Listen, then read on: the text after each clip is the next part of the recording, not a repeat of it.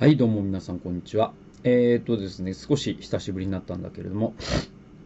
えー、一人ビブリオバトル、なぜ女は男のように自信を持てないのか、第3回をお送りしていきたいと思います。えー、キャティ・ケイ、えー、クレア・シップマンさん、えー、2015年 CCC メディアハウスから出ている本でございます。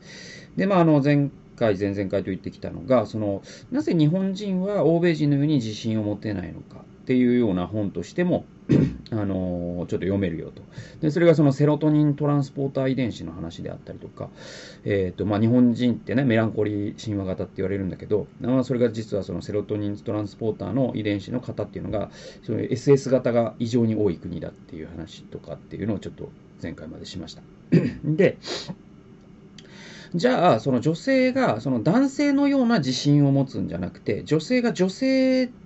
の良さを殺さない形っていうのかな。だから、その、フェミニズムとかちょっと陥りがちな、まあめちゃくちゃ初歩的なミスなんだけど、フェミニズムの陥りがちな、あの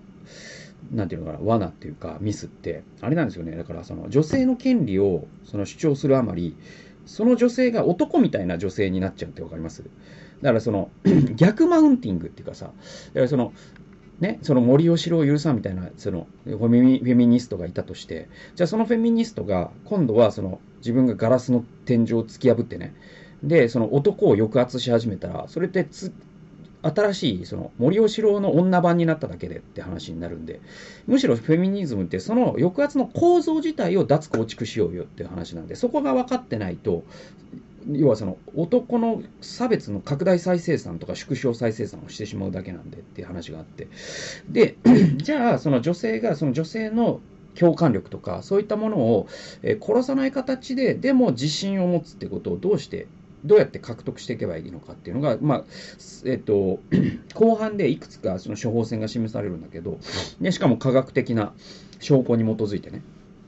著者たちは示していきます。で、一つのあれがスポーツなんですって。これ結構僕 あの、面白いなと思ったし、今まで聞いたことなかったんで、あのー、紹介しますね。138から139。えー、スタンフォード大学の心理学教授であるキャメル・デュエックはこのように例える。もし人生が一つの長い学校だったら女性は誰もが認める世界の指導者になっただろう。はい、すいません。うんと、だから、あの、女性の方が、その、学校の中では優秀なんですよね。で、それはもういろんな あの、証拠もあるんですよ。で、えー、私たち女性の方が秀でている実力主義のアカデミックな教室では、自己主張を強く持たねか 持たねばならない競争社会の職場で、どう自信を持って関わっていけばいいかは教えてはくれない。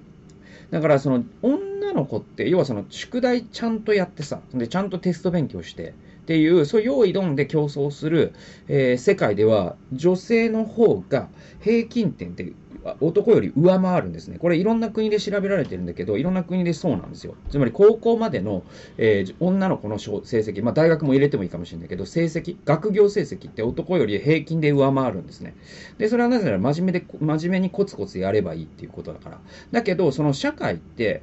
どちらかというと、そのなんか、あのトラック競技、えっと、陸上競技でいうところのトラック競技ってあるじゃないですか。ね。平平面、平坦な道で1500メートル走とか。で、それが学校だとしたら、社会ってもっとそのオフロードで、なんかジャングルみたいな感じなんですよね。で、そうすると、その足がとにかく速かったら成績良くなるわけでもないし、むしろ相手を出し抜いたりとかしなきゃいけないし、とにかくもう内容はないのに、中身はないのに自信があるふりをするとかが重要になってきたときに、女性がそれにうまく対応できてない。だから、その学業成績に比較して女性のその、平均収入が、ね、低いとか、まあ、その CEO になる率が低いとかっていうのは実はそういうことも関係してんじゃないかと著者たちは疑い始めます。でえー、勉強で良い点を取ることばかりに集中しているため、多くの女性、えー、女子生徒は教室の外にある本当に重要な学習の場所を無視してしまっている。ね、え、女子は未だに競技スポーツに十分に参加していません。競争して勝利するということがどういう、えー、ことか訓練できる場でもあるのに。えー、これ、政界に進出する女性を支援する団体、これ、ランニングスタートという団体があるそうです。で、この共同創立者であるスザンナ・ウェルフォード社交は言う。こういうふうに言う。つまり、あのー勉強では男の子に勝ってるのになんで社会で負け始めるかっていう一つが女子がスポーツ、競技スポーツをしない傾向にあるからと関係あるんじゃねえのと、このスザンナさんは言ってて。つまり、その、例えばね、その成績がオール5の女子、ね、高校で成績がオール5の女子がいるとします。で、成績、高校の成績がオール4の男子がいるとします。で、その子たちが、じゃあ、卒業した後に、ね、えっ、と、社会に出た時になぜか、そのオール4の男子の方が、ね、出世するし、成功するしってことがあるとしたら、それは、社会の側にもちろん、だね、男尊女卑というか、ね、男女の差別というか、そういうものがあるのも否めない。と思います。特に日本みたいな国は、まあすごい、OECD 諸国中121位というもうね、先進国で最下位ですから、まあそれはもう絶対そうなんだけど、だけどそれだけじゃなくて、実はそのオール5の女子とオール4の男子で、一つの大きな違いは、オール4の男子は、そのオール4の代わりに、結構アメフトとか、ね、バスケとか、サッカーとか、えそういうことを、レスリングとか、そういうことをしてた。でもそのオール5の女子はそういう時間を犠牲にしてというかそんなことをやってる時間はないのよと言わんばかりに勉強してたかもしれない。そうなった時に、ね、オール4だったとしてもそういうアメフトとかをしてた男子の方が社会でうまく立ち回るってことは全然あり得るんじゃないのっていうことを、まあ、スザンナさんは、これ女性の方ですかね。スザンナさんが指摘してるんですよ。で、スポーツをするのが子供にとって良いこ良いということは周知の事実だが、その恩恵がどれほどの広がりを持つのかということを知って私たちは驚いた。かつてアメリカ合衆国の公立の学校において、スポーツなどの教育プログラムに性別による差別があってはならないとする教育法第9条、えー、これタイトル9という法律らしいんですけれども、これが定められた。道場えー、同条項制定の、えー、効果を評価する調査によると、団体競技に参加している女子生徒の方が、大学を卒業し、仕事に就き、男性優位の産業で働くことができる傾向にあるということが分かった。高校でスポーツをしていることと、その後の人生でより高い収入を得ることに直接的な関連性があることさえ分かった。スポーツにおいて勝利や敗北を知るということは仕事において成功と失敗に対処するためにも非常に役立つ経験なのである。これね、すごいね、なんか、こう、なんかこういうこと言うとね、なんか、えっ、ー、と、あるじゃないですか、なんかすごい、これ僕だから、いろ、本当に丁寧に論じないといけないと思うのは、えっと、一時期、僕なんかのネット記事とかで読んだのかな、あの、日本のね、その企業が、特にまあ一流企業とかになると倍率がすごいことになるんだけど、その時に、その一流企業が同じような成績で、同じようなアピール力を持つ生徒がいたら、それ、これは男性と男性だとします。同じ性別で。とすると、体育会の部活を経験した方を取りがちっていうのがあるんだと。で、それを明確にしちゃうと差別になっちゃうからできない、ね。それ明確にはできないんでしょうけど、暗黙の了解みたいなのがあると。で、それが何かっていうと、その体育会系って、そのいわゆるその、なんていうのかな、その、過不調性というのかな、だからか、いわゆるこのカッコつきの体育会系のノリ、その先輩には無条件に服従しってやつね。で、それ、それだっていうふうにここで考えてほしくないわけ。それのことを言ってるんじゃないんですよ、多分、著者たちが言ってるのって。で、僕はその傾向には僕は断固反対したいんですよ。なぜなら、それをやればやるほど、その日本の会社がもっともっと体育会系になっていって、ね、その上の人が決めたことに下のやつは黙ってろとか、ね、あの、先輩にやっぱ、先やっぱ体育会系は違うよな、先輩にビール継ぐもんな、みたいなやつですよ。僕あれクソだと思ってるんですよ。じゃなくて、ここで言ってるそのスポーツが効果があるって何かっていうと、スポーツってさ、僕もやってたからわかるんだけど、その負けたり勝ったりするじゃないですか。で、負けたり勝ったりって社会では普通にあるじゃないですか。でも勉強だけしてると、その負ける練習ができてないから、なんていうのかな、転び慣れてないっていうのかな。そうそうそう。だから多分、その部活とかで学べる一番大事なことって転ぶっていう事実だったりするんで、要はそのスポーツで転ばないってありえないから、ね。で、その、そうすると受け身取れるようになるんですよね。ね。それこれ、これまあ比喩で言ってるんだけど、ね。受け身取れるんですよ。だから、ね、すっげえ練習してさ、で、まあ、チームスポーツでも個人スポーツでもいいんだけど、すっげえ練習して、もうこれ、すごい、まあ、僕卓球やってたから、じゃあ卓球で言うと、今回ね、この1年間練習して、新しいサーブを覚えました。これ結構、その、自分の学校では誰もね、返せないしとかつって。で、やりました。え、だけど大会に出てみたら、ね、ベスト8ぐらいでもう余裕で返されて、本当に家に帰って悔しくて泣くみたいな。で、それって受け身なんだよね。で、社会ってそういうことの連続じゃないですか。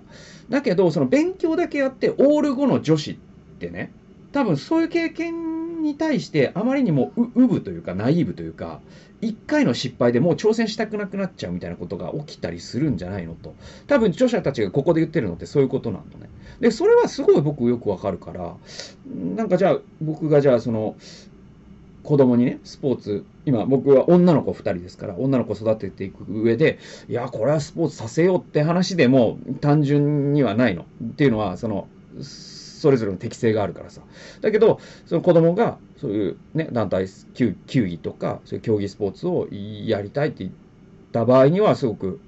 応援してあげたいと思う。それはすごくいい社会の練習になるよと。勉強だけしてるよりも、勉強とスポーツやった方が、やっぱりいろんな意味で、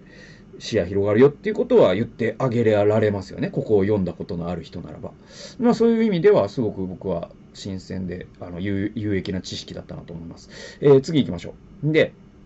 まあ、さっきの話ともつながるんだけど、今のその時代のビジネス戦略で一番あのすごい注目されてる概念が早めの失敗っていう概念なんですね。これすごくめちゃくちゃ大事なんですよ。で、これもなんだろう、聞いたことがないという人がいたら、もう、ぜひ聞いてほしいんだけど、えっと、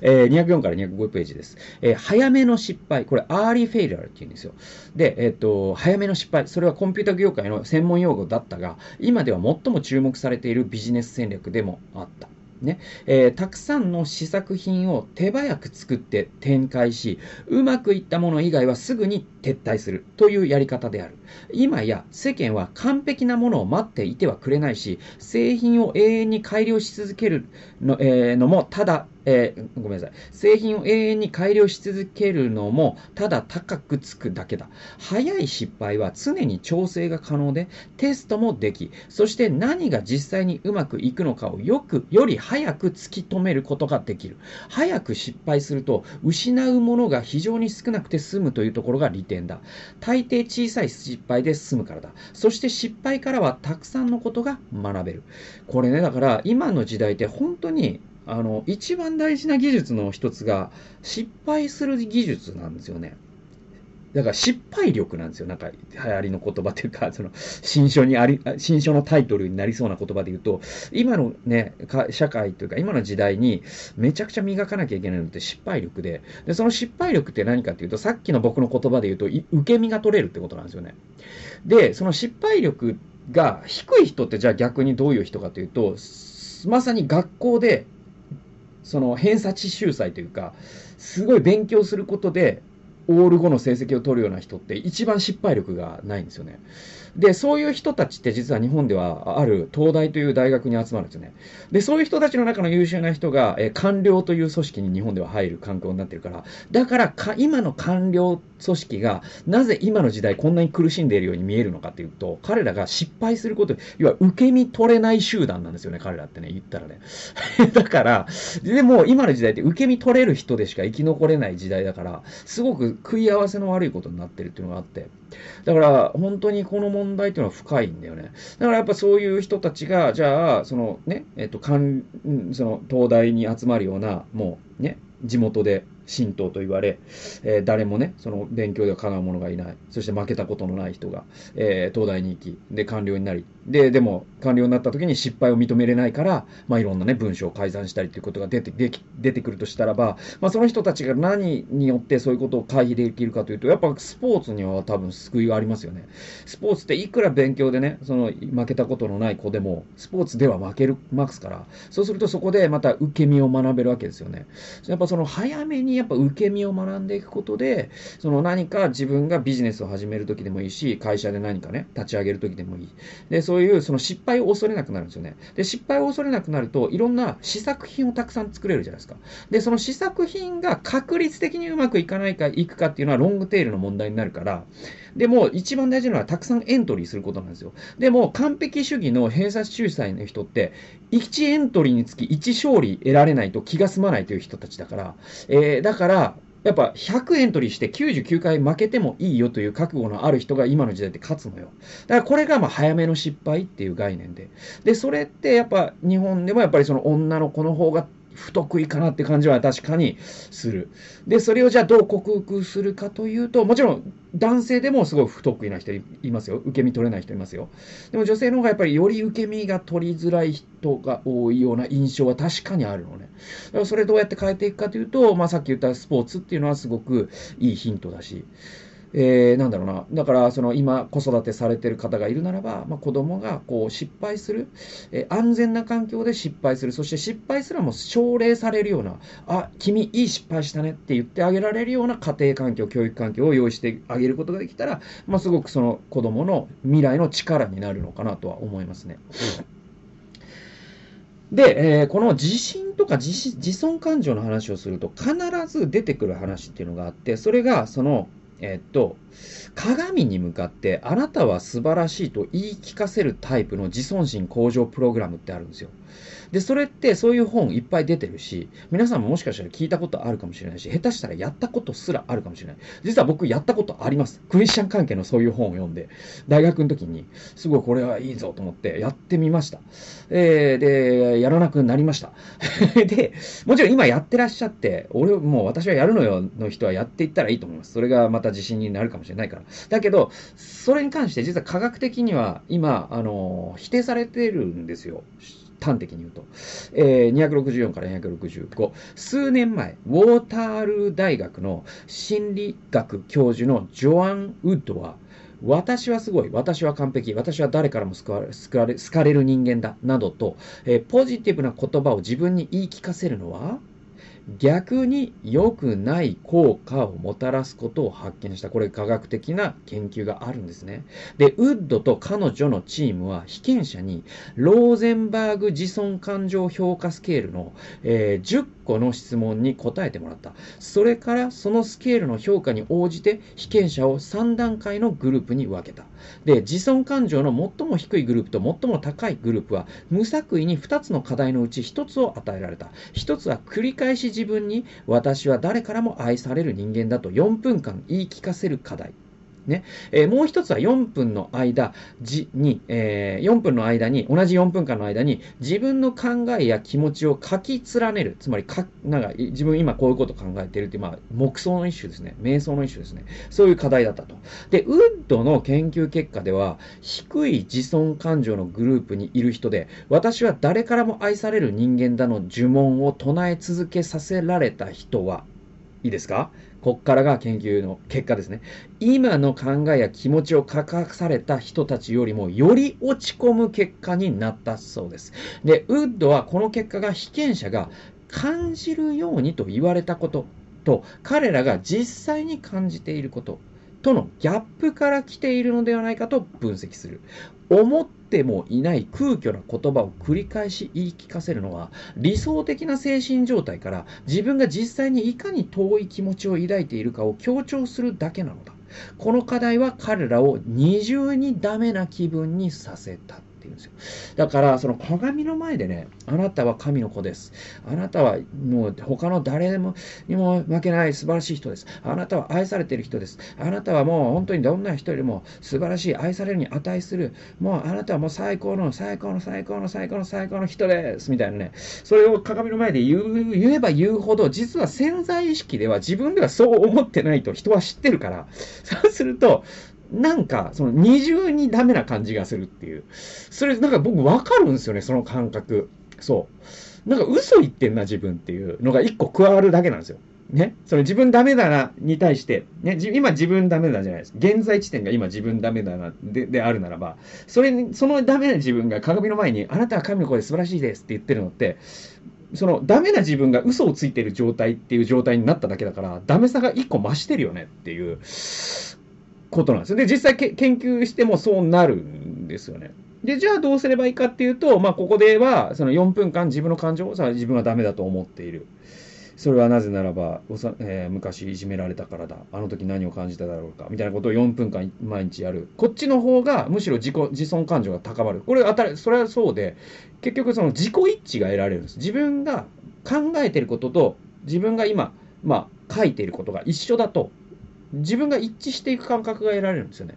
で、じゃあそれをどう上げていくかっていうのは、また本当に複雑な問題で、最近読んだ本で、その体はトラウマを記憶するっていうすごいいい本があって、これって本当にフィジカルな問題でもあるし、ケミカルな問題でもあるし、サイコロジカルな問題でもあるし、スピリチュアルな問題でもあるし、もう本当に全てが関わってる問題だから、単純な話ではないんだけど、でも一つ言えるのは、いわゆるこう、あなたは素晴らしいと言い聞かせるタイププログラムっていうのはちょっと眉唾で臨んだ方がいいのかなっていうのを最後にですね、まあちょっと紹介いたしました。まあ応引用はここまでになりますので、ちょっと短いですけれども、えー、なぜ男、女は男のように自信を持てないのか第3回、えー、最終回でございました。次回からまた別のシリーズ、えー、始めていきますので、お楽しみにしてください。え、最後まで聞いてくださってありがとうございました。それではまた次回の動画及び音源でお会いしましょう。さよなら。